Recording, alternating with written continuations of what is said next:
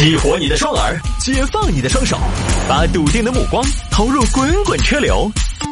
给我一个槽点，我可以吐槽整个地球仪。微言大义，换种方式纵横网络江湖。来喽！欢迎各位来到今天的微言大义，要继续跟您分享网络上一些热门的、有意思的小新闻。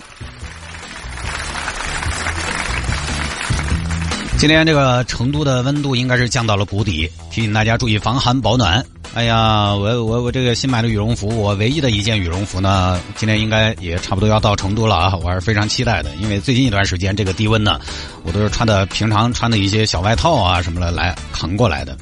主持人的生活还是够惨，我主要是前两年买的衣服吧，唯一一件羽绒服比较厚的，就是真的可以外边只穿一件，里边。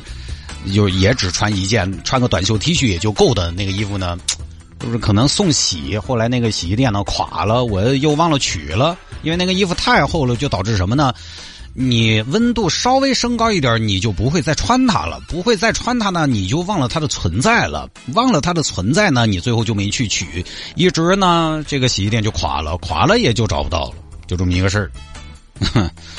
所以我我今年新采购了一件羽绒服，马上到了啊，我还是挺期待的，因为这两天确实是有点扛不住了。因为还好还好是我大部分的时候呢是待在室内的，这两天我都不太不太在户外待，因为衣服少。好吧，注意防寒保暖，提醒各位啊，因为这个新冠肺炎疫情呢，在成都前段时间是有零星的发生的。呃，另外就是到了这个冬季呢。温度比较低，大家的这个呼吸道的疾病呢，相对来讲也比较容易高发，这个感冒了啊什么的都不好，好吧，注意身体。那么回听我们的节目呢也非常简单，手机下个软件喜马拉雅或者蜻蜓 FM，喜马拉雅或者蜻蜓 FM，在上面直接搜索“微言大义”就可以找到往期的节目了。来吧，言归正传，今天微言大义说点啥呢？有听众朋友说摆一下，日本有一个新职业叫擦泪师，就是擦干眼泪那个擦泪。这个我觉得可以自己来吧，这事儿还麻烦别人吗？日本这个国家真的我还是比较佩服，脑洞有的时候是真的大，闲的啊。这个业务呢，其实在日本二零一五年的时候就有人推出了。他刚推出的时候名字叫什么呢？名字叫“哭泣的好男人”。他业务主要针对广大女性，啊，因为因为在男性主导的日本呢，女性压力相对比较大，而这些擦泪师呢，都是各有所长的男士，啊，就是上广告，哭你去啊。一个人哭可不是一个好主意。哭泣的好男人，新时代的妇女之友，优选三十种极致上好男人。神似加藤的东京手速王宫田君，神似高仓健的大阪熟男直树君，名古屋龙泽秀明高桥龙太郎，北海道王大兴师野浩二。你只需要扫描二维码下载 App，就可以线上预约。我们保证我们的服务合情合法更合拍。擦干泪，不要怕，至少我们还有梦。哭泣的好男人，女人的泪，男人的罪。我们不是做生意，我们是来向你们赔罪的。请各位给我们一次机会，一定要让我们赔，为你擦干委屈的眼泪。哭泣的好男人，不哭不是人。本期哭不出来，下期免费再哭。马上下载 APP，开启您的哭泣之旅。嗯，坦白说，我以前觉得哭泣是件非常丢人的事情，我不敢哭，因为我的丈夫说见不得我哭。我觉得很少有人理解我，我不能找我丈夫哭，我也不能找同事哭，我于是最后选择了不哭。可是后来我试了一次擦泪师的服务，对，就是哭泣的好男人。从此以后，我伤心了哭，我开心了也哭，我笑着笑着就哭了，哭着哭着，呃，哭得更凶了。呃，是的，我爱上了哭这件事情。现在他们都叫我泪美人儿，我觉得我找回了自信。呃，我觉得哭并不是一件丢人的事情，我找到了一个很温柔、很体贴的宣泄的渠道，而且最重要的是，这一切都是合法的。姐妹们，行动起来吧！我和我的好男人们现在亲近，但是又保持距离。他们每个人都非常好，英俊体贴。我最喜欢的是松岛探探郎，他长得很像博圆虫，我喜欢跟他相处。是的，我喜欢。啊，就这么一个业务啊。这个业务呢，其实也不会见面。可能跟大家想的有点不太一样啊！一听不会见面，切，他就是远程的视频连线，一次呢三百五十五块钱人民币。嗯，谢林小二郎先生，你可以开始了。请问今天你会用什么手段让我哭呢？今天我打算朗诵一首优美隽永的诗歌，这首诗叫《父亲》，爸爸的爸爸叫爷爷。哦，不要说了，不要说了，太感动了。爸爸的爸爸叫爷爷，我突然之间也不知道为什么，突突然之间就想我爷爷了。让我哭一会儿吧，哭吧，你哭你的，我读我的。爸爸的爸爸叫爷爷，爷爷的弟弟叫外公，外公的姐姐叫妈妈，妈妈的爸爸叫姑姑。哦，别说了，太惨了。哎，你买了服务之后呢，对方就比如选各种各样的模式嘛，可以读一篇感人的诗，或者演奏一段乐器，让你落泪。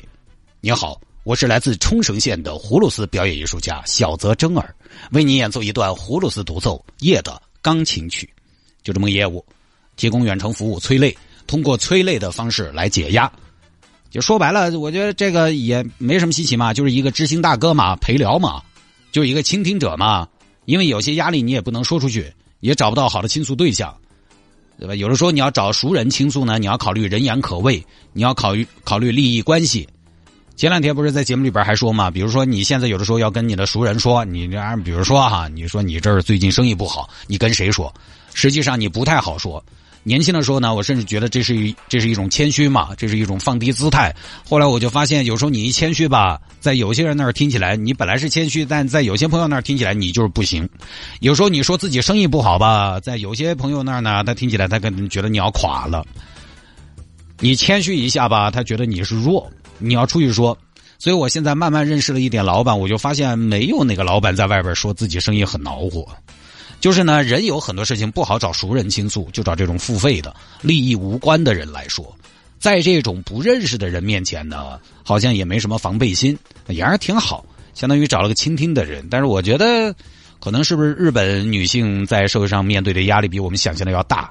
又或者，他社会发展到了一定阶段了，就是我们这边缓解压力，其实也想不到那么的细腻啊，怎么也想不到这种方式，因为他这个收费呢，三百多块钱人民币，你最多可能就是三百多块钱，三百块钱，说实话，一想到这个价格，我觉得我的压力就更大了，还缓解压力，一看这个价格，我的眼泪就止住了，还要擦泪是干嘛？